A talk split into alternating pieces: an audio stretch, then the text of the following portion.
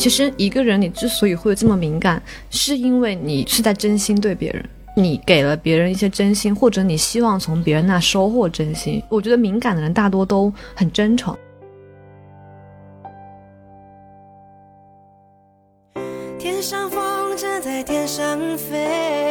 其实，一个高敏感的人，他可能是驾驶着一台高功率的汽车，你可能需要一些特殊的燃油，可能才能发动起来。但是你驾驭得当的话，到时候我们就会拥有世界上跑得最快的汽车。嗯，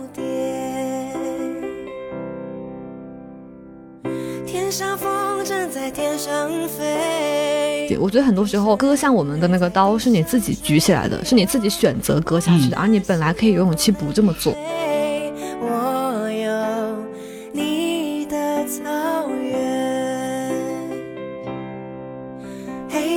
本期节目由敏感肌功效护肤品牌米贝尔支持制作播出。如果你也有敏感肌困扰，不妨试试华熙生物旗下唯一专为敏感肌研制的品牌米贝尔，精准解决不同类型的敏感肌问题。米贝尔携手顶级皮肤科专家与华熙生物科学家团队，一眼共创，为敏感肌提供温和高效的科学护肤体验。米贝尔已成立五周年，始终秉持专业、恪守初心，呵护敏感肌，也呵护敏感的你。欢迎大家来到新一期的处女武器播客，我是诗雨。我是小吴。小吴最近有什么事想跟大家分享吗？哎，我们这一期要录的主题真的是我已经期盼很久了，因为我最近就是有一肚子坏水想要跟大家分享。小猫猫坏心眼多着呢。对不对，一肚子苦水。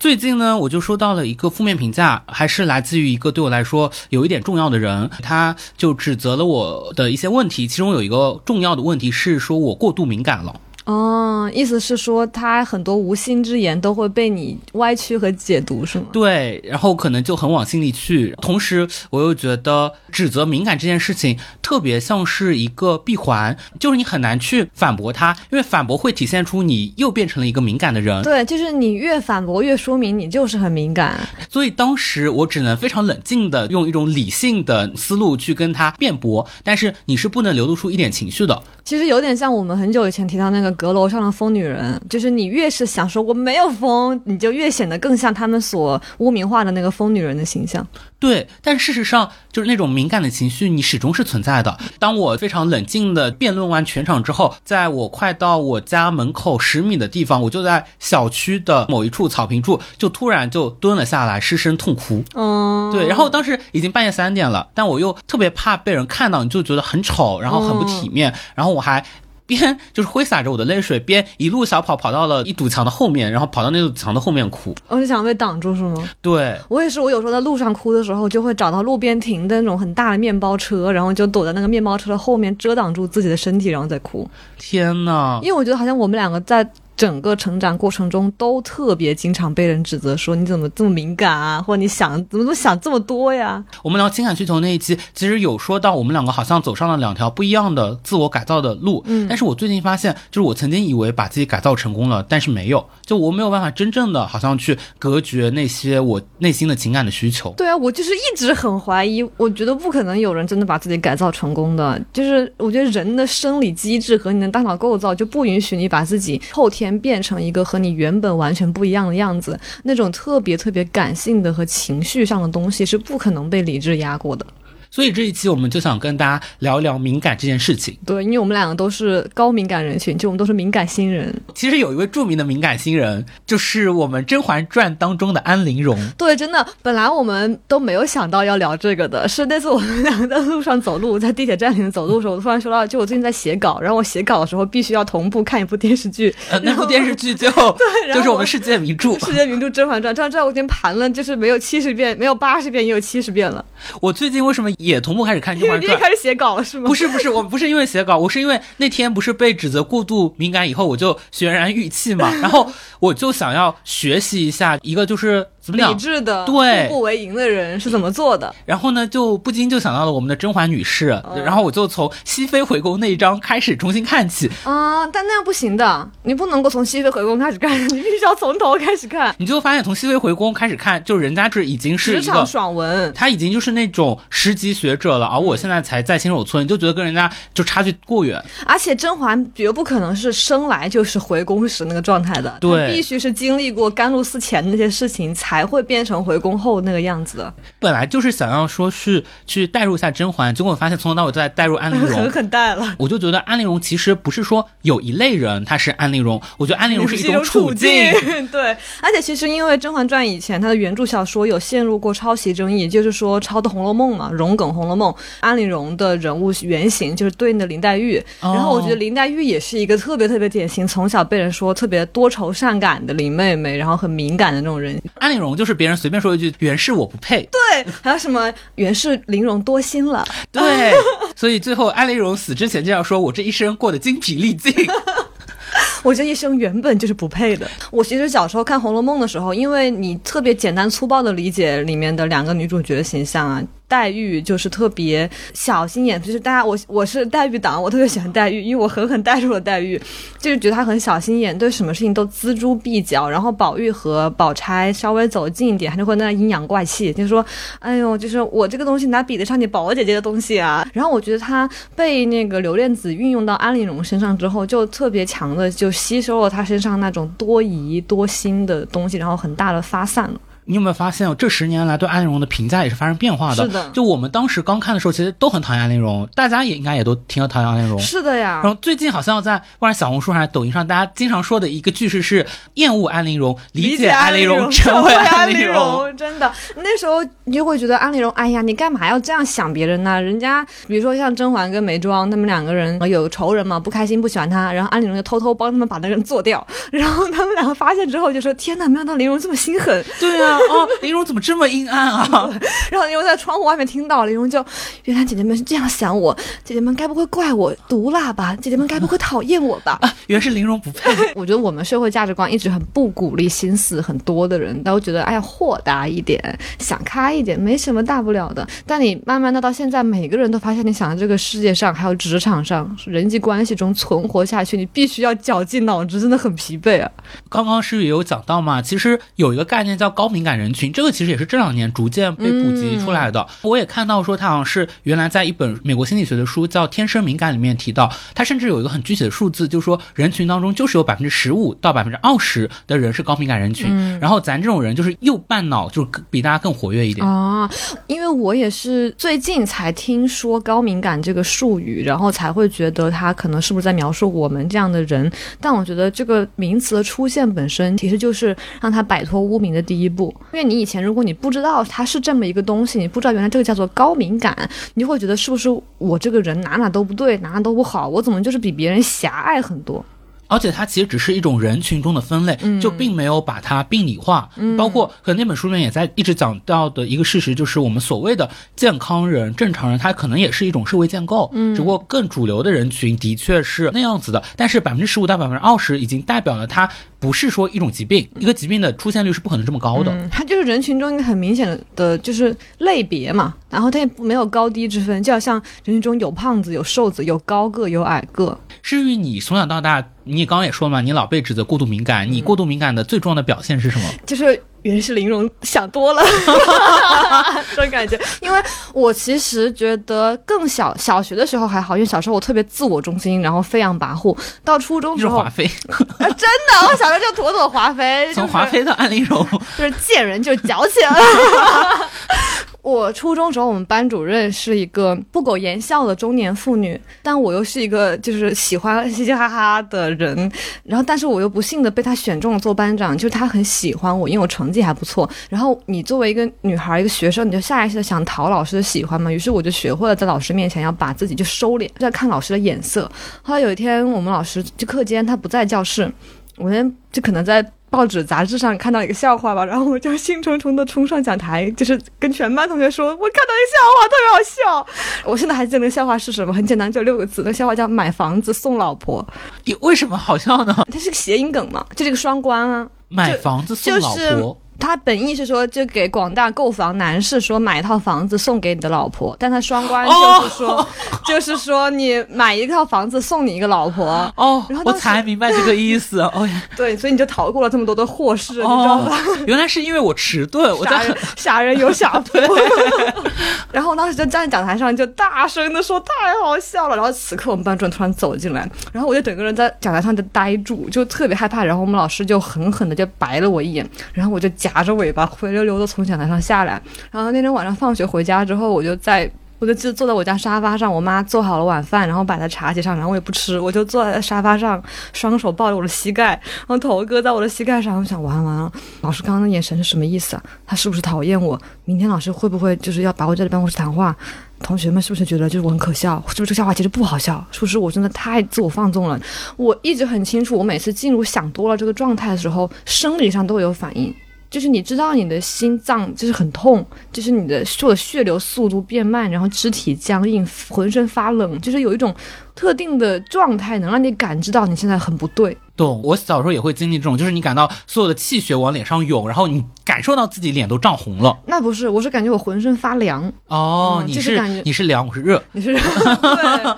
对，然后从那之后就还有很多次，比如说在班里和某同学关系不好，尤其是到高中时候，我的困扰主要集中在人际关系上嘛，然后我就能感觉到班里的女孩们在和你交往的时候，隐隐的有排挤你或者排斥你，比如本来一群人在那说话说的好好的，然后你路过，他们突然就不讲了，或者说你凑过去跟他们讲话，他们就把脸微微转开一个很微小的角度，然后跟旁边那个人讨论刚才那个话题，就以一种非常巧妙而微不可察的方式忽略了你说的话。这不就是林荣想要挤进甄嬛和梅梅姐姐当中吗？真的，所有人就是出走半生归来人是安陵容。哦，对，然后在这种时刻，我觉得敏感真正的问题是在于你不知道这件事是不是你想多了，你不知道是不是只是你敏感了。你很想知道一个答案，就是说他们是讨厌我，是我做错了，然后我需要改正就可以解决这件事，还是说这一切都是我多心？你就怀疑是不是自己想多了，然后就越想越多，越想越多，就开始对疯狂内耗。可能你没有办法得到一个标准答案。比如我的性格可能也会有一点点多疑，每次这个时候，如果是跟我关系比较好的，我可能还会直接上去跟人家求证，但是人家就是也不会跟你说实话，就人家可能那会儿那一秒，可能人家就是想要对你怎么着一下，但是人家可能事后也不会承认这件事情，啊，你不承认？我高中时候找我同学求证，然后他们就说是的，我们就是讨厌你。对，在食堂里面问一个女同学，就鼓起勇气就把我的饭盆放在了饭盆面前，说就是你是不是讨厌我？然后他从他的饭盆上抬起他的脸说，对啊。嗯然后当时我就抱着我的饭盆痛哭。就现在，我也有的时候还会这样，但是可能大部分职场啊，或者说普通朋友的关系里面，你也会知道你不应该这样子。越亲近的人面前，其实你越容易暴露出自己的这一面嘛。所以有的时候我跟我妈打电话的时候，我还经常会觉得我妈的某一句话刺痛了我，对，但是我妈就是总是会非常的困惑。这个时候他又会指责我很敏感，嗯，对，然后我这个时候我又会很伤心，但是我可能又要控制住自己的情绪，特别平静的去跟他讲为什么这句话你不应该这么说。比如说我跟我妈之间最常出现的一个就沟通上的障碍是，就经常是我跟别人可能发生了一些矛盾或者冲突，我总是希望我妈站在我的这一边，但是你知道中国式的家长其实他就是为你好，他总是想要传授他的那一套生存之道，类似于你要是夹着尾巴做人嘛，你要与人为善嘛，然后他这个时候可能总是先说，哎，你肯定存在什么什么问题，然后之后我就会很伤心，我觉得我妈总是首先指责我，嗯，对，但是我妈又不能理解，她明明是在为我好，为什么就被我解读成了这样？是的，我觉得那我跟你相反，就是我在我妈面前就是一个灵感领领域全部展开嗯的状态。我在别人面前，我可能会哪怕我被他们哪个很细小的点和一个词语给击中了，然后非常难过，但我可以以伪装。但在我妈面前，就她是全世界唯一一个人。我完全不用进行伪装的地方对了，所以我就发现，我就浑身是敏感点，就是浑身是雷点。就我跟我妈讲话，就我但凡回家，只要可能待在家里待超过三天，从第四天开始，我跟我妈讲话，十句话里九句话都会吵，就是九句话都会踩到我的雷点。因为我觉得还是。相当于是我们在社会生活中的其他部分是被压抑住了，嗯这一部分有可能它就只能在某一个宣泄口全部流出来了。那可能有的时候反而我们反过来也伤害了我们最亲近的人。因为我觉得整个社会的氛围就是它其实更鼓励一个极度钝感。对状态。就包括前几年有个词叫钝感力嘛，哦，我真的我以前还买过那本书。哦，就是为了自我矫正是吗？是我那年有一个那个图书店实体书店的卡，那时候我还很很多年前初中生初中暑假，然后看了很多小说什么的，我都在想，我想说这两百块钱图书卡我要用来买一些真正有用的东西，真正有价值的书。然后逛完圈，最后买了一本《钝感力》回去，它那个封面上就写是教你就是如何。就是不再敏感，然后我觉得天呐，这不就是为我所写？我要好好学一学。那回去之后就看两面，之后实在看不下去，就再也没有翻过了。这也是我们这一期想跟大家聊的嘛，就是大家。会觉得敏感是不是一个毛病？但是很多现在很前沿的心理学的书会告诉我们，敏感甚至不是毛病，有可能它是一项超能力。嗯，对。包括我最近看另一本书叫《拥抱你的敏感情绪》，它里面就有个比喻说的非常好，它就是说，其实一个高敏感的人，他可能是驾驶着一台高功率的汽车。嗯，那对于可能你的引擎非常非常的发达的话，你可能需要一些特殊的燃油或者说特殊的保养，对，这样子它可能才能发动起来。那可能我们不掌握这个技能，我们就觉得哎，特别无法驾驭自己身上的。这个技能，但是如果说你驾驭得当的话，到时候我们就会拥有世界上跑得最快的汽车。嗯，这样想到就是这种特别高功率的引擎和那种能够奔驰飞驰的感觉，它肯定作为一个超能力，它是一能够超越一般人的那种生命体验的嘛。就像 F 一赛车带给你那种肾上腺素的飙升，它当然是无与伦比的。但与此同时，它也是就是耗损。最大的就是对自身的磨损最大，然后又最危险的汽车嘛。然后它在整个赛道上跑的时候也非常容易就是撞击嘛，因为太快，所以它拐弯的时候很容易就被撞飞出去，然后整个零件四分五裂。我觉得和我们的人生体验也是一样的。有一度，我其实觉得敏感对我来说，这个超能力还是正向作用挺明显的。因为敏感的人很容易就首先发现人际关系中的一些微妙之处。嗯，就我记得大学那会儿，我们有一次出去游学，在这个游学结束那一天，我就跟我两个非常亲近的朋友说，我察觉到 A 和 B 要在一起了。然后他们就很震惊。A 和 B 是属于那种从未被目睹两个人单独同框，就是狗彩没没拍到过的那种。大家会以为他们两个只是很普通的一个朋友，就问我说，哎，为什么你觉得他俩在一起了？我说，因为我发现前两天的时候，这个女生哎她就。不见了，然后我们大家就互相的问说，哎，A 去哪里了？正常的人那就会说我不知道嘛。那问到这个男生 B 的时候，男生就突然有点炸毛了样，就是立即回了一句说，我怎么知道？嗯，那故意在搞地下恋是吗？就有一种过度反应。嗯，就是如果你是在问一个普通朋友，你不知道那就不知道嘛。嗯对，然后这个就在我心中埋下了一些怀疑的种子。然后有的时候我就会在一个很多人的场合当中，就尤其观察他俩，你就会发现他俩虽然不会直接的单独私下对话，但就是会眉目传情，就是你的眼神就传在我的眼神当中，我的。眼神传到你的眼神当中，就说明你每次一直都不停看别人哦。我一直会观察这种，就是觉得很有意思，就是眼神拉丝嘛，或者有的时候看他们笑容满面的在那边发微信，就不知道发给谁。你的生活里有很多偶像剧，对呀。然后我每天就在吃这种瓜，就嗑这个，然后又没有人跟我一起嗑，因为我跟朋友说他们都不相信。结果一个月之后，他俩就官宣了。天呐！但我感觉我有一个类似的，就是我经常容很容易猜到，就是跟我对话的人下半句要说什么。或者尤其是就老师们在上课的时候，不是都很喜欢留个话口吗？那我们现在就来看啊，这个文章它其实呢是它就是会留半句，然后最开始我就心里就会立刻蹦出一句话，就是我就觉得老师那个话口留到这儿就是想这样说，但这我肯定不敢接话嘛，因为我怕就说错了和那个。但是就事实验证，百分之九十以上的情况，老师说出来的话就跟我想的一字不差。哦，那你不会说吗？不会，我觉得有点装逼。哦，我初中的时候一度，我后来意识到我自己很烦，就是因为老师说的话，我总是在下面接。对对，我就是后来知道老师会烦这种东西，同学更烦。哦，但其实我觉得不光是不是敏感，其实。很敏锐，而是说你理能够理解对方的思维，他在想什么，他是怎用怎样的逻辑去思考这件事，你就自然而然知道。这让我觉得敏感，其实它一个特别好的地方，也在于你能够很深的共情到别人，无论是从情绪上、状态上，还是说逻辑上，你能够站在就真正站在别人的角度去想问题。我特别喜欢看恋综嘛，但是呢，觉得我自己去当恋综的这个参赛者就 too much 了。但是我又觉得当观察室的嘉宾可能是最适合我的工种。你可以看着所有人在你面前，你也不能叫表演吧，就大家在那边就是你侬我侬的。但是其实你还挺知道说，就每个人的这个心理逻辑是什么。就我就觉得可能去参加比那些什么心理学家好多了。但是其实刚刚就是分享了很多好的一面嘛。但是就像诗雨说的，我咱这辆汽车是吧，一旦驾驶不好，我们就可能就撞车了，在那拐角的时候就。飞出去了。觉得我们这个人生当中应该有很多飞出去的时刻。我觉得我们是花了很多很多年才说服自己说敏感不是一个贬义词。我之前真的想了很长很长时间。你知道这个世界上有一些词语是非黑即白的，嗯，你比如说美丽、阳光，那显然就是褒义的。然后丑陋。自私，它显然是贬义的，但有一些词就处于中间的灰色地带。我觉得敏感就是这样一个词，而且别人不会像，因为大家都知道说你自私是一个贬义词，所以大家一般不会轻易的就是直接说你自私，但大家会直接说你很敏感，你太敏感了。然后我就会想说啊，是是在骂我吗？骂的这么大声吗？嗯。而且敏感经常跟另外一些词的是相对应的，比如说格局大、开阔、对豁达、对洒脱、对潇洒、对。然后 我一下子就能想到，哎，来，我们来接一下，还有什么？还有就是大将之风。但我觉得跟它跟敏感近义词的，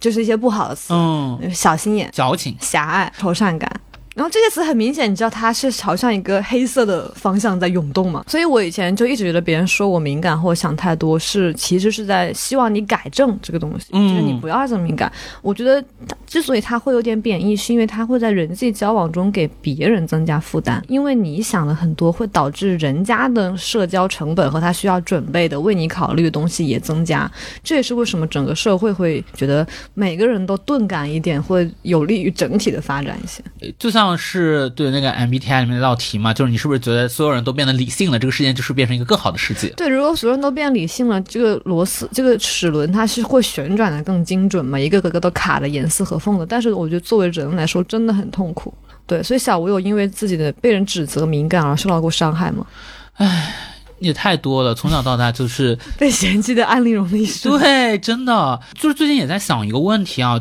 在我身上的那种所谓的阶级烙印是很明显的，但是这个明显不是在于说我真的多么出身的底层和卑微，而是在于你从小是以一种怎样的视角去看待你的周围的环境的。因为十八岁之前你的环境都特别特别小。那安陵容她爸还是个县长吧，还是个知府。知府对，你要放普通人当中，可能觉得他家哎中产以上了，还是个小小官二代，但是就是因为他从小到大接触的环境是那样的，都是甄嬛，因为不是从小，就是因为他本来在那边还算一个地方的小头，他到京城之后去了甄嬛家，到那个之后就很自卑嘛，所以他就拥有了一个这种我觉得是一个下非常下位者的一个视角。对我觉得对我来说也是，我家从全国意义上来说也不是说什么精准贫困户这种，对，但是是因为我从小。到大家都知道我是来自于我们市最偏远的那个农村，就是精准的最偏远的那个农村，所以你从小到大就是是苏南吧，就是还有苏北呢。其实你放到更大世界范围里面，你可能还觉得你是你是投胎投对了，出生在中国甚至 GDP 偏高的一个地区。但是我从小到大，因为视野太狭隘了，我的所有的世界就是我们那个市，比如说叉叉市，我们每次要去那个市的时候，就会说我们要上叉叉。比如说武汉的话，我们叫上武汉，上省城。所以你从小到大就是一个非常非常边缘。那个时候我经常会觉得很自卑，然后也很敏感的是，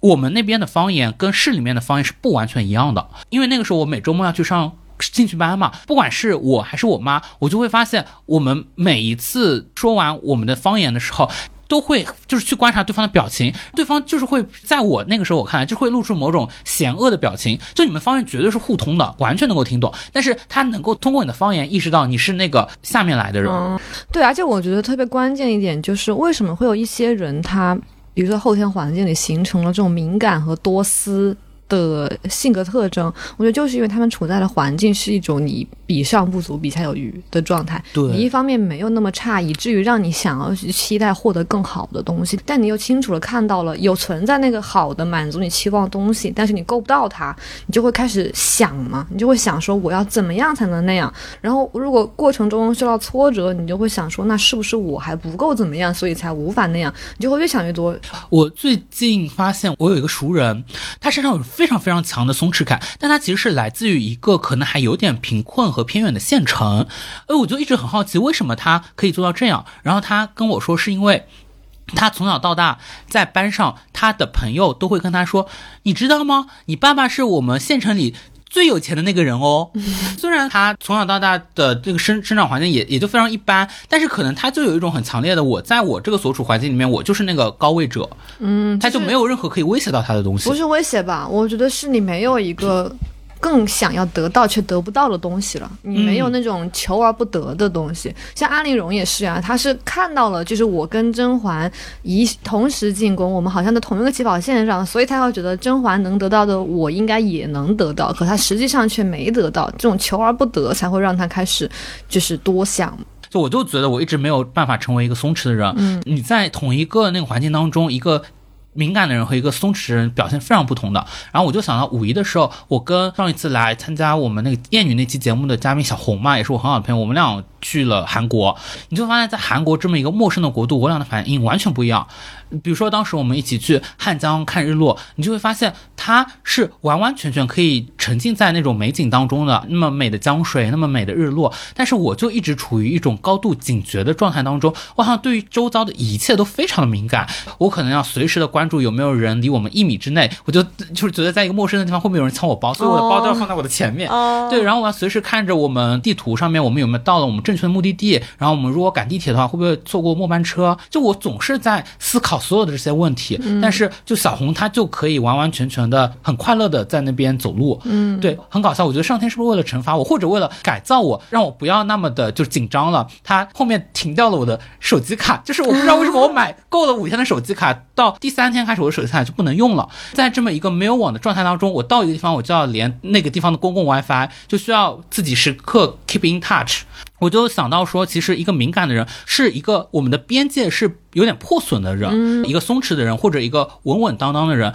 他的自我和他的外部世界，我觉得他的那个界限是非常之清晰的。我觉得很多时候他可能像一块石头，不管他被抛掷到了任何一个环境当中，他总是非常稳固的立在那里。但是我就特别像一棵树，我感觉就是风雨飘摇，我这棵树就会随着随之。飘动起来。嗯，我觉得就我也经常会感觉说，好像人在他的自我和他与他人相处的这个外部世界的中间是有一层薄膜的一个边界，然后正常人就是健全人，他们有一层很弹性的那种健康的膜，一个屏障，然后就你可以有弹性的穿过它回来，然后渗透。但是特别敏感的人，就好像他的这个膜它是破损的，或者它的漏水，可能有东西就是会砸破它，然后它就就是。坑坑洼洼的，然后你就不知道该怎么样更好的调整你和外界的关系。前段时间我们不是去新疆嘛？因为新疆回来我有一点点晒伤，就我的两颊这边总是会红红的，然后它会有点刺痛，然后我就突然觉得高敏感真的跟这种皮肤状态很像。我也是敏感肌，就我从小就皮肤就超级敏感。我靠，是不是咱敏感肌都是高敏感人群？我觉得很有可能，就是你的身体，就是就算你能骗得了你的情绪，你也骗不了你的身体。你就会觉得好像你有点像失去了皮肤一样，就这一层保护膜在你身上消失了，你就会觉得。周遭真的是所有东西啊，不管是声啊、光啊、电啊、抚摸呀，甚至是就是里面的电磁场，好像所有的信息都会一股脑的就涌进你的体内，然后就觉得哦，承载不住。就臣妾真的精疲力尽，对，然后痘就从你的脸上冒出来，对，身体无法承载那些油脂，就以痘的形式从你身上渗透。对，我还想到一个，就是敏感的人经常被指责一点，就是好像一点点小事你就容易感到受伤，就好像你承受不起一点点的磕磕碰碰。然后我发现我的身体也是这样，就你看我胳膊这里。就这里青了，然后非常奇怪，那这是怎么青的吗？是我星期一办公室开会的时候，我坐在桌子上，然后我的胳膊是抵着那个桌子的边缘的，然后我就往前用力的听听，然后我的手就磕在桌的边沿，就用力的，就是和脖子接触了一会儿。等我起来的时候，发现这块青了。我靠！就是，然后我身上特别容易留各种青的淤痕，乱七八糟，然后很容对痛感也很敏锐，就是真的手擦。从小的时候啊，我懂了，我最开始被人说太敏感，就是。小时候玩，然后摔跤，擦破皮之后，家里人用那个碘酒或者碘伏酒精给你擦那个伤口，然后很痛嘛，你就会痛得大叫。家人就说你怎么这么娇气啊？怎么这这么怕疼啊？然后我就觉得很委屈，就因为真的很痛，然后我真的受不了。就是人人连喊痛的权利都没有，还要被指责是你太敏感。我也有类似的，我都不知道我这个到底是不是一种病，可能是慢性荨麻疹之类的。我有段时间前麻疹，前麻疹，OK，不是楚雨荨吗？不，它是一个多意思。这个随机波动在聊过敏那期有聊，我们这期也过敏。对，嗯，我有段时间我是手上，比如说我自己这么划一道，我这里就会立刻挑出来一块红红色的线。嗯，有段时间我也觉得是个超能力，但其实也是因为你的皮肤很敏感嘛。我为什么开始比拼起谁更容易受伤这件事情？因为敏感无罪。哎，但我又想到一个，我从小到大还特别敏感的一点是我，我有一点恐音症。哦，这声音对我也是啊。对，然后我那个是因为我有段时间在我爷爷奶奶家生活嘛，我爷爷奶奶家是就是那种老房子，卧室里面就有一个巨大的那种钟摆的那种钟，然后它就会滴答滴答。滴答，晚上睡觉的时候，我我就我就受不了，一直有这个滴答声。后来我就让我爷爷奶奶把那个钟给拆了，嗯，拆把电池拆了不就好了吗？反正就是让它停止转摆动了。嗯，我有时候很难意识到我现在处于状态不好的情况，但我有一个指征，就是当我发现我对声音特别敏感的时候，我就整个人知道我情绪不对。比如我那天可能心情很差的时候，我室友就大学的时候，室友们可能他们在正常的讲话，在彼此开玩笑，我就会很生气。然后尤其是在路上。车就是违章鸣笛的时候，就是有很多车在交通堵塞，然后有的车就开始啪啪啪狂按喇叭的时候，我就会非常生气。我想你按喇叭有什么用呢？然后你不知道这里是就是居住区，不能够鸣笛吗？我有的时候会真的是吵哎。我当时也是，就是我每次跟别人一起走的时候，就是我忍无可忍，我真的就会想回头就冲着那个司机，我有的时候傻逼，然后我的朋友们就会从后面拦住了，跟我说刘姐刘姐，算了算了。所以我们这种是不是一种行人的路怒症？我就是，嗯嗯，就对噪音特别敏感。尤其是就我们身边高敏感人群还挺多的，因为我们都是创作者，就创作者特别容易高敏感。然后呢，但是他真的在我们生活当中很不利于我们在社会上生存。我就想到一另一个我们的前辈的例子啊，就我觉得如果说我有个敏感指数的话，我可能是七或者八，但这个前辈可能就是九点八的这种级别。然后他之前跟我讲过一个例子，他就说他可以做到在一个可能复杂的多人场景当中。他可能只是一个旁观者，但这个时候 A 对 B 说了一句话，可能 B 完全听不出来这句话有何深意，甚至你去问 A，A 可能也不会去承认。但是他作为一个旁观者，他完全能够意识到 A 对 B 说这句话蕴含着 A 对 B 的某种嫌弃或者恼怒，这个时候他就受不了了，他就会觉得替他们尴尬很难受。人这俩可能是两男的。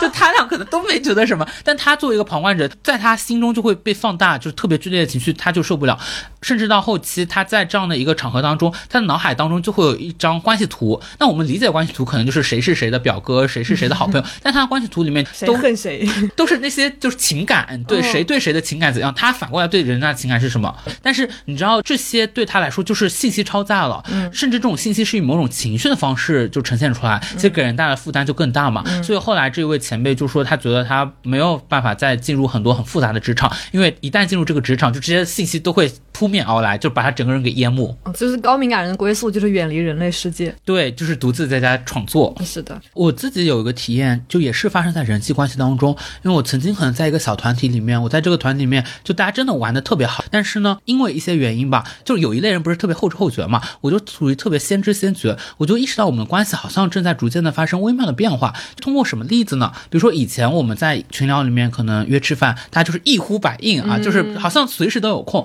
但是有一天开始，你就会发现约吃饭，就大家其实也是体体面面、礼礼貌貌的回复。但是 A 就会说啊，正好我有个什么我要写稿，然后 B 就说啊，我有个别的什么约了，你就发现大家会礼貌的去回绝你。那这个时候我可能也会跟我更亲近的朋友就会。说这件事情，可能他就意识不到，他就会说啊，可是你看他们理由都很正当啊，我就觉得人家就是正常的，可能有事了，但是我就有一个就很强烈的一个感觉，我就是感觉人家在一点点的远离我了。三个月之后，你就发现事实就是这样，人家开启了新的圈子，开始了新的生活。那这个时候，我的那一位迟钝的朋友，他就会好像当头一棒，他说怎么回事？我们怎么疏远了呀？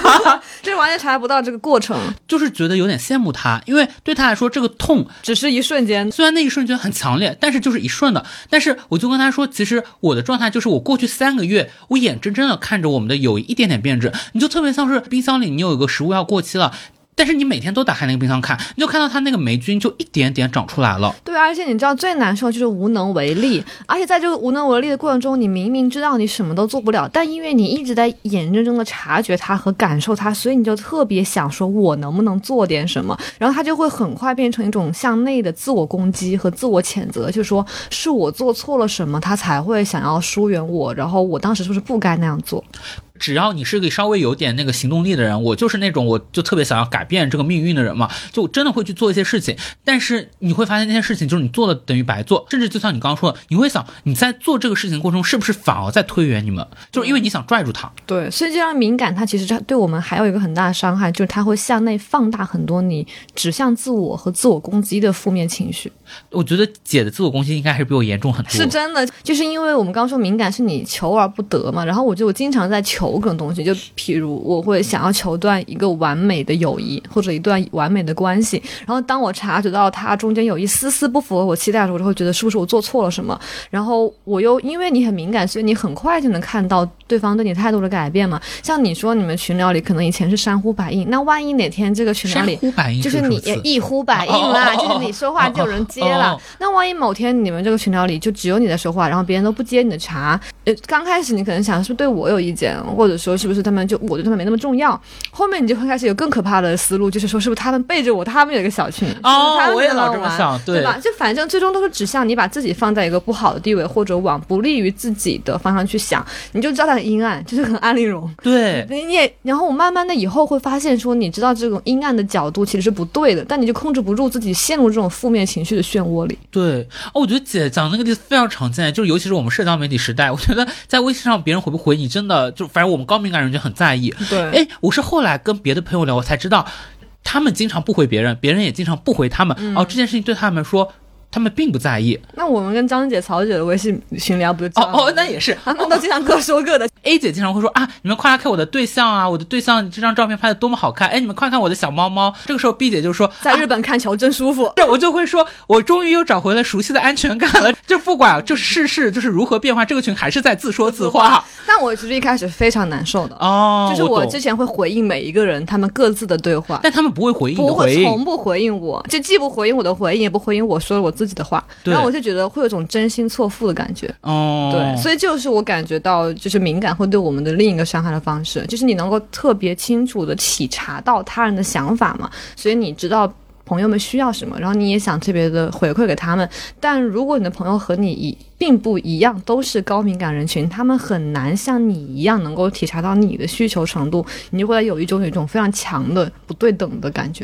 我们为什么会那么敏感？是因为我们比较能多的理解他的感受嘛，尤其是那些千转百回的感受。与此同时，作为创作者，我们要做的最基本的工作就是理解他人，走向他人。对，所以这种高敏感对我们在写作上面，对我们职业的上面来说，反而还挺有帮助的。对，尤其是我觉得我喜欢写一些能够把人写哭的东西。哦，我得把人写哭。哇，就比如之前写《人际之恋》的时候，就很多人会说看哭了或者很感动，哦。但我特别能，我甚至都能知道大家是在哪些地方看哭的，因为写那东西的时候，我就自己就会先觉得很心痛，然后自己就会先哭，嗯。就是我会觉得打动他人之前，你一定要先打动自己，所以就正是敏感，就是让你拥有这个能力，就你能够。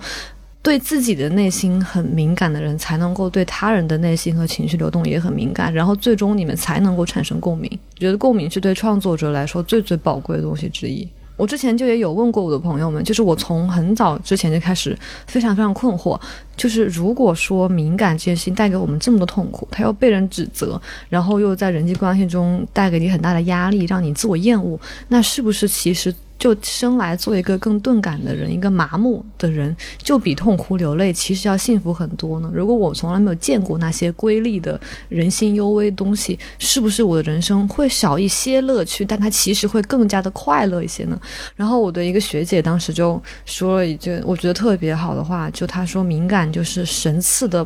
禀赋，神赐的天赋和痛苦，就是说。就是这就是一个上帝赋予你的天赋，你必须要承受这个东西，然后你才能够享受它给你的完全无与伦比的那个结果。然后我另一位一位男性朋友，他就语言更加的平实，他就说更好的游戏体验总是要付费。哦，他就说你在人生这个游戏中，你如果想比别人玩的更好，你要享受一个 VIP 体验的话，那你当然是要开通付费的，你就是要付出一些东西才能够有更好的体验。哦，那我能不能不要就是消耗那么多我的情感，我就是花钱？那可能每个人就上帝看着每个人的筹码是不一样的。我突然想到，我们做播客也是因为我们高敏感，我们才能做播这个我。觉得内心有很多的苦痛。对，哎，我们俩不是经常被问，别人说你们 你们聊的那个选题不会枯竭吗？对，我们说我们选题库里还有八百个想聊的就。是有八百个让我痛苦的东西。对，对于同样一个问题，可能对很多人来说，它就不构成一个问题。他们觉得他们对此也没有表达欲，因为这件事情就是就很正常。对，就是这个事情发生了，就会像流水一样从他们身边流过去。但对我们来说，就是会给我们的身体就是带来千疮百孔。是真的，就别人就不是就会问我们说，你们不会把自己掏空了吗？我说是，就是肯定有天会把自己的都掏空，可是目前还有很多痛没有被掏出来，对，目前掏了冰山的百分之二。就觉得太痛了。每次别人问我们，就是你的血气从哪来，我们就说啊，就是从我们的这个成长经历中都有很多需要被治愈的东西。然后别人可能内心就想，你们需要治愈的东西有这么多吗？对于创作来说，很重要的就是他对此有所感知，并且与此同时，他有很强烈的表达欲嘛。因为本身对我们来说，表达就像我们之前所说，表达也是一种治愈、疗愈的方式。对，而且我觉得对敏感，就是别很多人就会说你这么点事你也觉得痛，对吧？然后我觉得对于敏感的去污名化特别重要的一点是，我写《人机之恋》那篇稿子的时候，有一个读者的评论，就先是有一个读者评论说这姑娘的心太脆了，就是实在是太脆了，就是觉得我很脆弱嘛。然后后来就出现了另一个读者，就是说这个姑娘是敏感多思，但并不意味着她软弱。就是多思并不意味着软弱。我觉得这句话给我很大的鼓舞。对，包括我们在跟采访对象接触的时候，也经常会遇到这样的情况。比如说，我前段时间有一个采访。我跟采访对象其实待了不到一周，对我来说是其实很短的一次采访。那个采访对象最后一天他又就还挺对我依依不舍的，他又说，其实他已经很久很久生活中没有一个人能够这样子坐下来听他说话，并且他觉得我是能够充分的去理解他在意的那些点的。哦，这些点可能在一个所谓的社会人层面上会觉得是多思的，或者说更敏感的。而且我觉得真真正正让我接受说敏感不是一个贬义词，在我这里摆脱了对敏感的污名化，其实还是因为成为创作者之后，就是你发现你的敏感它所带来的那些创作成果，无论是播客还是稿子，它最终引起了很多人的共鸣，你会觉得有种很强的价值感。我这些想法不是没有意义的纯粹内耗的东西，而是说我在进行这些自我探索和思考，它同时也能够帮助别人理清他们内心无法表达那些感受，能够打动到他们，而并不只是一个完全封闭在内的一个阴影。但是意识到这一点，其实花了很长很长的过程。包括以前，我觉得大家对心理咨询的污名化，其实也有一点是这样，就是你会觉得探索自己，把自己变得对自己的感受极度敏感，是一个不好或者很矫情的东西。我甚至也曾经尝试过，要不要改造自己，不要成为一个敏感的人。我们改造自己其实都是走过了还蛮长的一段路的。嗯我觉得在很长一段时间，我的方式就是否认我自己的情感需求。第一反应肯定是压抑自己。对，而且这其实在我刚开始做心理咨询的时候表现的很明显。你会在那一段时间感受到一种，因为心理咨询是反而是让你不仅是正视它，你还要细细端详，就是你细细端详的你的每每一个痛苦，侧面，每一个把它疾剖出来。对，就就把人当钻石一样的去看，对，然后在初期的时候，其实我是。感受到我的那种防御机制或者回避机制成立，去组成那个巨大的屏障，其实是在被一点点的拆毁。然后在这个过程中，其实是甚至是有一种很强烈的不安全感的，因为感觉你内心那些阴暗的，可能小的时候就被人所唾弃的那些部分，好像重新要从地里被挖出来了。对，我觉得之所以这点很困难，是因为如果你保持对自我的敏感，你就会逐渐接接近一个真实的自我。但其实人自己是不知道你真实的自我是什么样的，就是它是由一些复杂的、幽微的、奇形怪状的，甚至你不讨喜的东西构成的。但你自己往里面去走，就是往内走向那个山洞深处的时候，你是不知道前面是什么东西，哪怕它是你自己。但如果你是用一个外在的，比如说理性、钝感、标准化的这个模子来要求自己，然后往里填的话，它是一个很确凿无疑的东西，会给你一种安全感。因为最最真实、最最本真的自己可能会让你恐惧的。所以敏感其实是一个迫使我们不得不去直视那个真实自我的契机和通道。柏拉图他有一个那个洞穴理理论嘛，论就是说人要走出洞穴，但我们可能是反过来，另一方面我们要往洞穴的更深处走去。对，但是柏拉图里的人，他之所以能够意识到自己是在洞穴里，而外面还有一个真实世界，所靠的就是敏感。他察觉到了不对劲，他察觉到有光，哎对然后神说有光，对，然后他意识到这东西不对，然后但他走出去，他面对是一个很恐怖的东西，可他依然要走出去，他靠的就是那个敏锐的和对自我的真的那个追求嘛。所以其实某种意义上，他还挺意味着一种勇敢的。对，我觉得承认自己是一个敏感的人，以及真的去敏锐的感受自己内心的想法，就是非常非常需要勇气的。我我觉得像我们刚刚说，其实敏感是一种超能力嘛，嗯但是你要学会怎么驾驶好这辆马达超群的车，嗯怎么样运用好这个超能力，是需要非常强的探索和方法的。我自己一直以来就会觉得。就敏感，咱们拆解一下它的步骤啊，我觉得就是有两步。第一部分是你会感知到它，这个东西对我来说其实没办法控制的，因为它是非常非常直觉的一个东西。但第二步是你如何理解去应对它，所以我觉得我经常会在这个第二步上面做功夫。我觉得这个其实也要分场合，哎。简单来说，就会有不重要的人和场合和重要的人和场合。然后在不重要的人和场合呢，我以前其实经常是在这个环节受伤，就是你知道，你老在工作当中受伤，这个就不太对劲。为不值当的人，对 对对，那这个 quote 甄嬛，对，是就像甄嬛总是去为那个什么御膳房的那些人生气，那就不值当甄嬛只会为她只觉得重要的人生气。嗯所以我那会儿老会因为比如说甲方啊，或者说一些合作伙伴给你发的一条微信，你就要去揣度，哎，人家这个到底是什么意思？对你的稿子满意还是不满意呢？你就会发现，有的时候这些人就还挺烦的。就是如果是微信的文字的话，就是它容易带来误解嘛，你要这样去猜这句话是什么意思。然后我们高敏感人员就会觉得有八种意思，然后也不知道是哪一种，哦然后你还要慢慢的去试探。但是呢，有的时候还有另外一种情况，就发语音，因为语音其实跟文字很不一样，语音的那个情绪的那个信息的量是非常非常大的。我老也会遇到这种情况，明明你们只是非常非常普通的一个工作伙伴，就会发现人家发来的那个语音当中带强烈的情绪，但是事实上你们的那个工作的推进的流程是非常正常的。以前的我其实特别会受这个影响，我就会觉得我听到一个人很不高兴，虽然我不知道他为什么不高兴，其实我大概也明白这件不高兴跟我应该没什么关系，但是我仍然我的情绪会像黑洞一样被他吸进去，然后然后这个时候我就会觉得我整个人非常荡。后来我就会觉得在这种场合下，一人家对我来说没有那么重要。并且我其实不需要为他的情绪负责，就我并不是他的情绪的第一责任人，第二责任人都不是，第三可能也不是，就不知道他的情绪的责任是谁。然后这个时候我就会想，我也先换位思考，我就会想说，哦，那可能是因为他在。自己的工作，或者说在他生活当中，他遇到了一些别的问题。有的时候，其实外卖小哥、快递小哥也是这样，他敲门进来的时候，他会就是很生气对，啊特别是你也不知道人家为什么生气，因为我觉得，哎，我没做错什么，我只是在等我的外卖而已。嗯对，但是可能我就先想到，哦，可能他有一些别别的一些问题，就现在他就是很棘手，但是可能我不需要去承担他这个情绪，我这个时候我可能还是回到一个非常正常的工作对接的状态当中。哦，好的好的，那我们接下来一步应该怎么推进？这种就被我称之为情绪切割术。就这个时候，可能人家就是在你外面下瓢泼大雨，但我处在这样的一个环境当中，我就自己掏出我的小雨伞，啪把这个雨伞撑起来，然后你就会觉得在。瓢泼大雨当中，你可以为自己撑起一片晴天。啊！但我第一次看到你在微博上，就是说你会发挥你的情绪切割术，怕大家跟外界切开的时候，就我特别怀疑，就是我觉得它仍然是一种。类似于你在你自然的心流中强加了一个外部力量，就是把它隔开了嘛。然后我当时倒不是说它会怎么样，而是我觉得人真可以做到吗？就比如，呃，我之前有次类似的情况，是我在外地出差，然后我从火车站下之后，我要去酒店。当时我酒店订的离火车站特别近，可当时就是四十度太阳，然后可能有两公里，就是其实我骑共享单车或者走路去二十分钟是可以的，一刻钟。但当时很热，然后我又拖着行李箱，所以我就打了一个出租车。但你知道火你为什么打一个出租车要解释这么久？你你 没有以上前提，你也可以打一个出租车因为我。要讲为什么那个司机特别生气，哦哦哦那个司机他就觉得说他到火车站来拉客就是要接一个大单的哦懂了但是我就在两公里外，嗯然后他我一上车，他跟我说去哪，我说就往前面开，到下一个路口就是，嗯然后他就特别生气，他一直在骂我，他妈的，我来这里在这火车站等了半个小时，就给我来这么一单，怎么怎么样？然后当时我就很莫名其妙觉得你被攻击到了，他就怒火滔天。但那时候我已经不是以前的我，我当时就已经是钮祜禄失语了。哦当时我就说：“那师傅您怪我吗？就是我上车之前你也没跟我说您不愿意接这一单呀。我靠，你比我还厉害，你敢直接这么说？”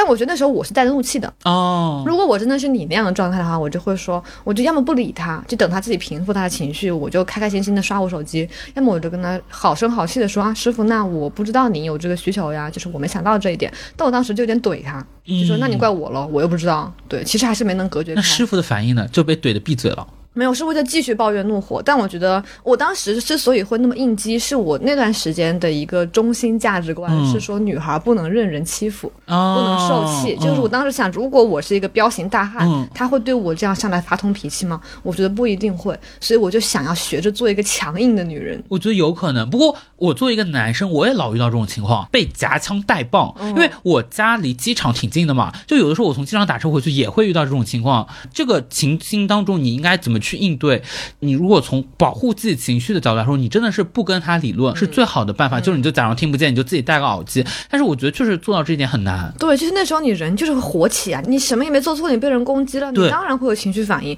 所以我就会一直觉得情绪切割术其实很难很难做到。打开那个伞，你就想把那个伞收起，然后变这个棍子朝别人 敲去。你当时那个情况，你就是想要与天对抗，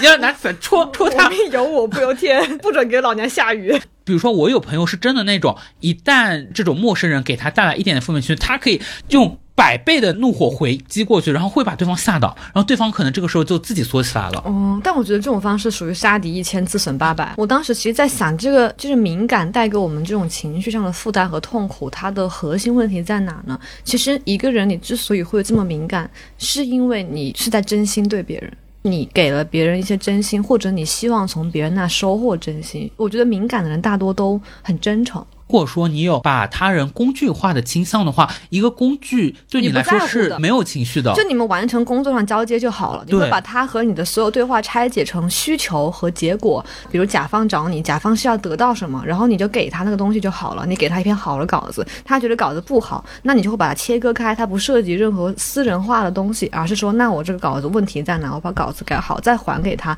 一步一步的就完成了。正是因为你对他人夹杂了人和人之间的真真心相待和对关系的期待，才会有敏感和敏感造成的伤害。我觉得这可能跟我们的职业也有关系。就我们的职业就需要我们把每一个人都当做人嘛。但其实我会觉得这是一个正常人应该都要做到的事情，对就把人当人。但是有的时候我会感觉到，你行走在江湖之上，好像需要你拥有一个能力，是你把你遇到的几乎每个人都当做一个螺丝钉去打交道。对，但我觉得这就有点涉及到我们两个思维方式都有点极端，就是好像除了螺丝钉就是大善人，哦但其实中间是有那种模糊的边界的。不光是模糊的边界吧，就我觉得真心待人，当然仍然是我人生最重要的核心原。但我慢慢的会意识到，不是每个人都值得，或者说需要你用百分之百甚至百分之两百的真诚去对待他们。真心肯定肯定非常非常好，但是也许你真心有一个浓度，对很多人来说是一种更适宜的。而且比如说我能够识别出哪些朋友和我一样也是高敏感，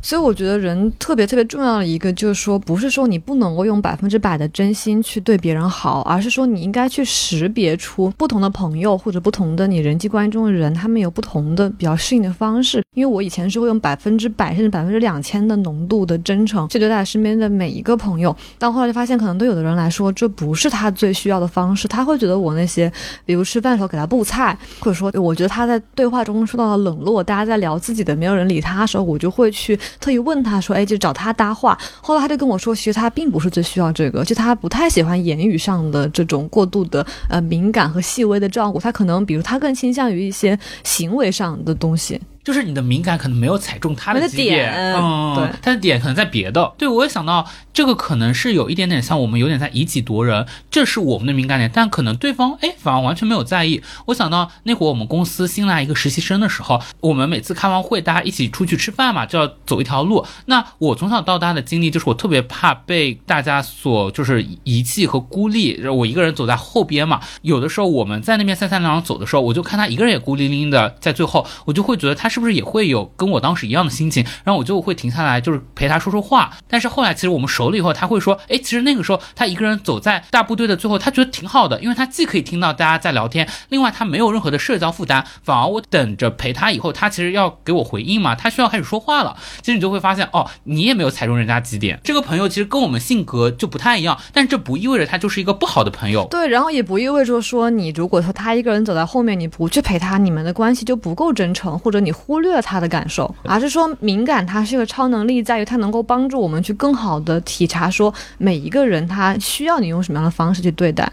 我觉得这也是就是人和人相处之间最最最复杂和幽微的地方，就是你要把握好那个真诚的边界。有时候我甚至觉得，在一些时刻，你其实应该糊弄一下，嗯就不是说你敷衍他人或者糊弄别人，而是说恰当的糊弄一下自己。就你要了解哪些关系中你是要百分百尽全力的，哪些关系中你是要。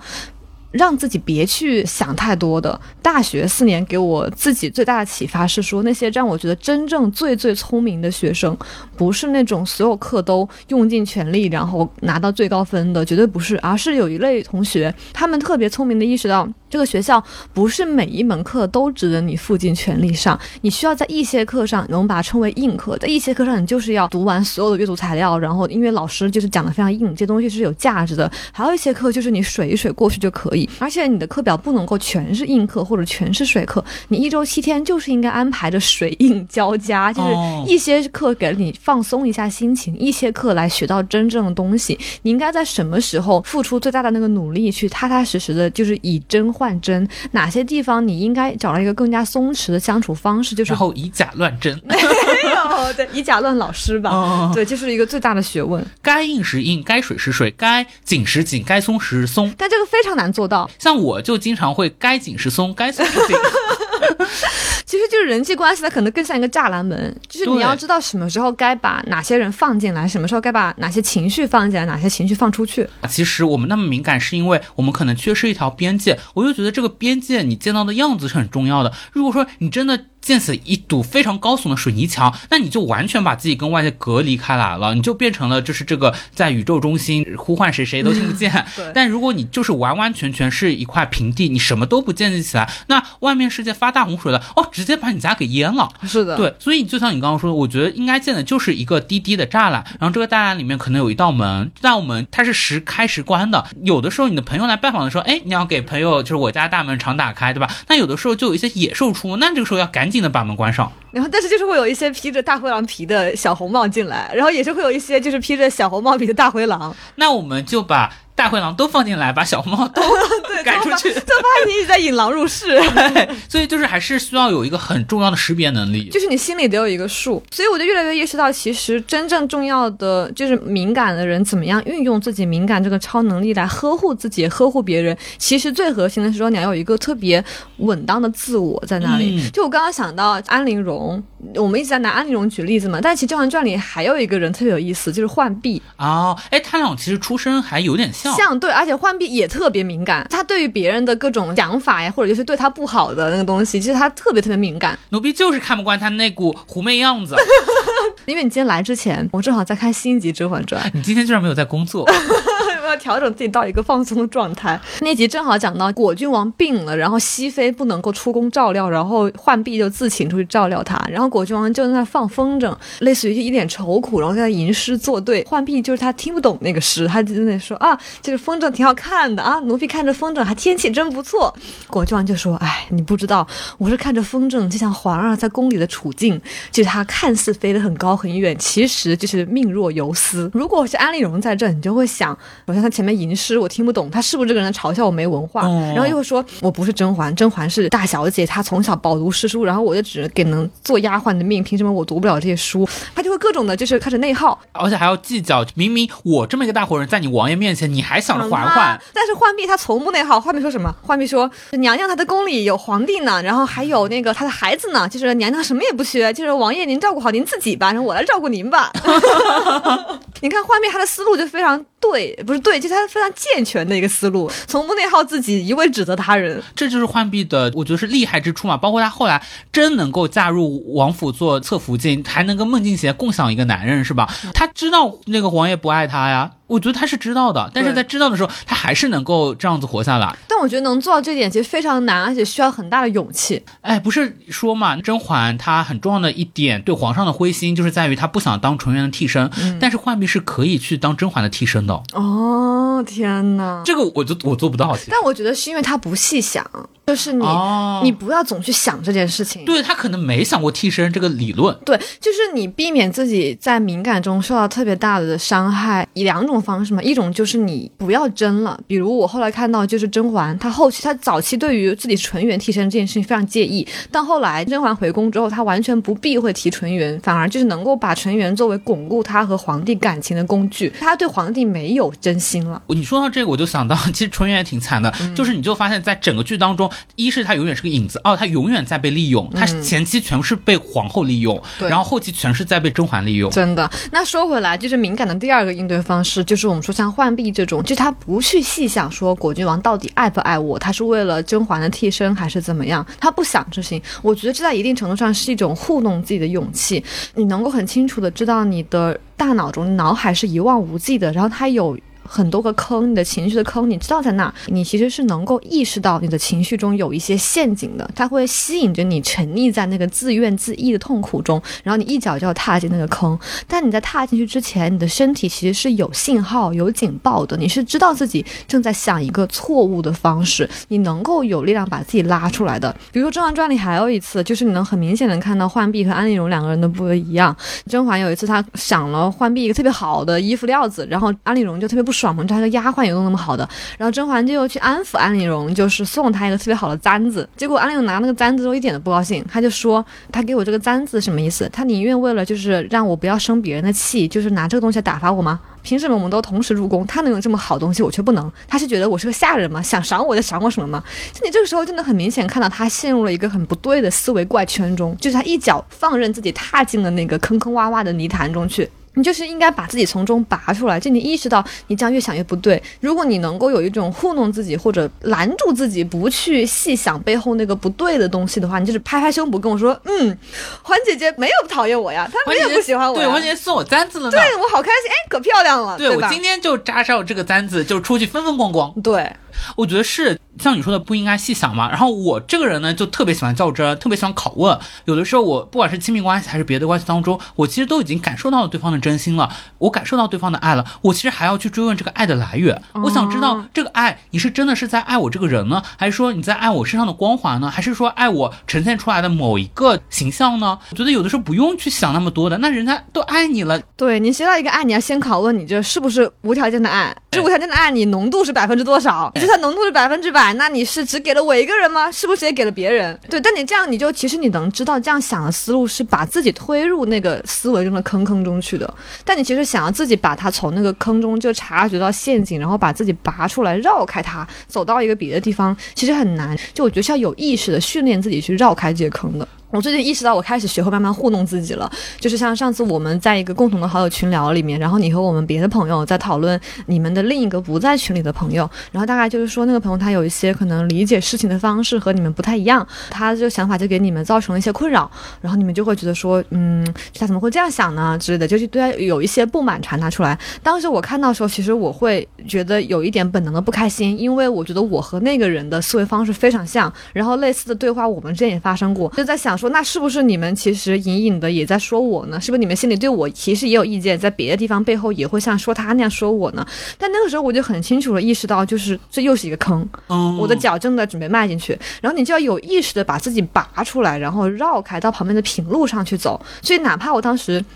你知道，你越往下面细想，你可能就是你对这个事情的了解会越多，或者你会越有安全感，就是一种痛苦的安全感。但我当时就是立刻就是说，嗯，我就很说服自己说啊，小吴没有不喜欢我，他没有讨厌我，他们也不是在说我。然后，所以当时我的回应，我在群里面就回应你们，就是说啊，是在说我吗？不会是在指桑骂槐吧？怎么骂他这么大声？其实你就会用这种方式。那我咋回的？我已经忘了这一段。你就忽略了我的回应。我觉得这个也是可能敏感带来的一个问题，就在于有可能你敏感那个点不一定是完全就别人真这么想，就他可能也会带来一些误读，就你往下就是你不停的。沿这个溶洞往里面走走走走走，但可能其实真实的路是另外一条。对，这就是为什么它这个坑其实只是你自己想象出来的一个东西，它是一个陷阱，而不是一个真正的存在的东西。我觉得大家要要学会识别出这个东西，而它确实很难。但正因为我们是敏感新人，我们很敏感，我们能够去真真正正的探索自己内心最本真那个东西，所以我们才恰恰有超能力去把它识别出来，然后绕开它。嗯就我们不是缺少能力和感受力，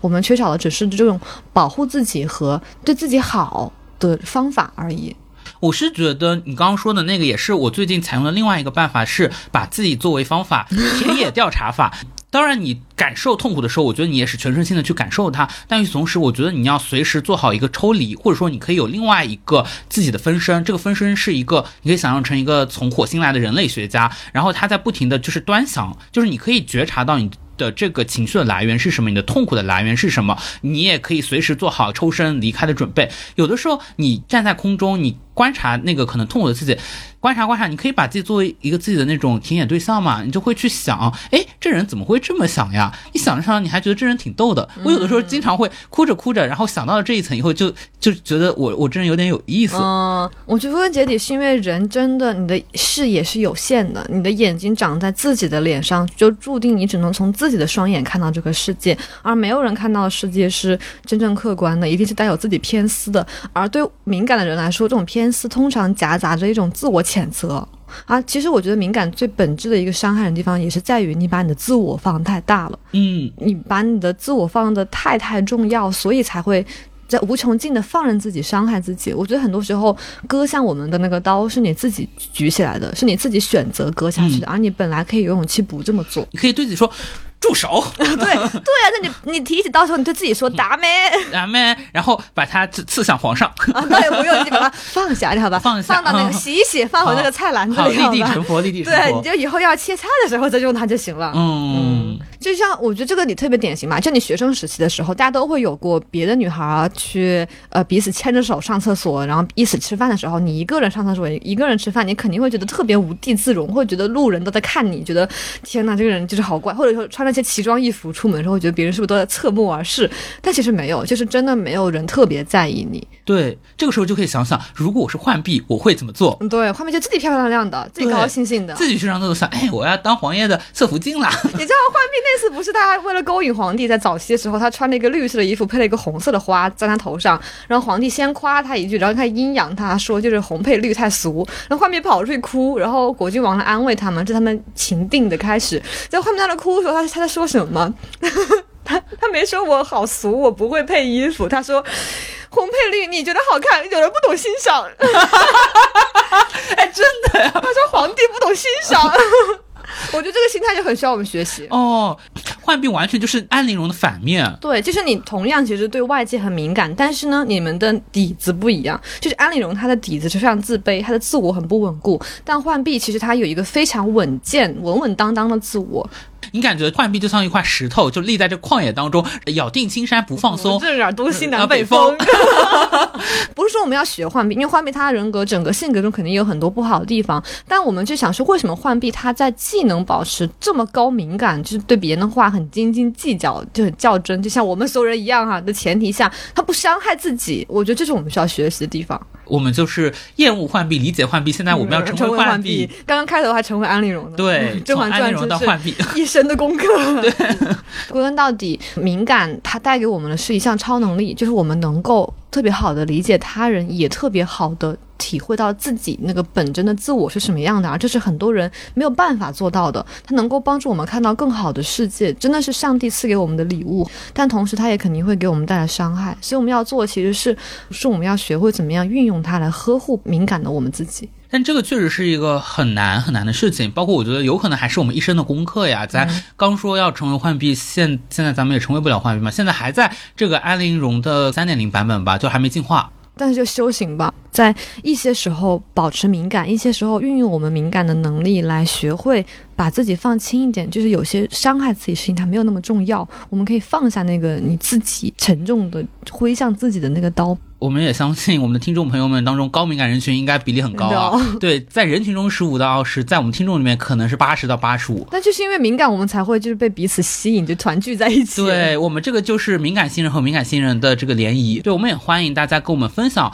自己生活当中因为敏感带来的，不管是痛苦呀，还是愉悦啊，包括大家肯定是有各种各样掌握这超能力的这个技巧的。我们也很想掌握更多这个小技巧，然后可以跟大家有更多的交流。在我们这里，敏感完全不是你的错。对，我突然想到了有一个美剧，我不知道有没有看过，叫《超感猎杀》啊，我听说过但没看。听着这个美剧就是为我们敏感性人准备的，它讲的就是一堆有超能力的人，在全球各地，大家本来互不相识，但是因为有了共通的超能力，大家就可以抵达某种心灵层面的深层的连接。然后这个时候 A 出了问题，B 就去救他；B 出了问题，C 就来救他。我们处女武器就是这样的一个超能力。是不是太看起自己了？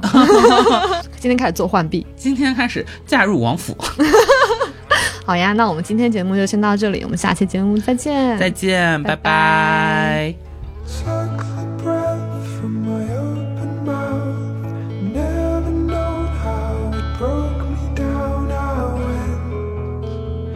谢收听处女武器播客。如果喜欢我们的节目，欢迎在 show notes 里扫码添加小助手微信，进入我们的听友群。你也可以在小宇宙、喜马拉雅、网易云音乐、苹果播客、Spotify 订阅处女武器。同时，也特别欢迎在微博和微信公众号关注处女武器播客，或者写信给我们的邮箱。复杂世界里，我们期待与你赤裸相遇。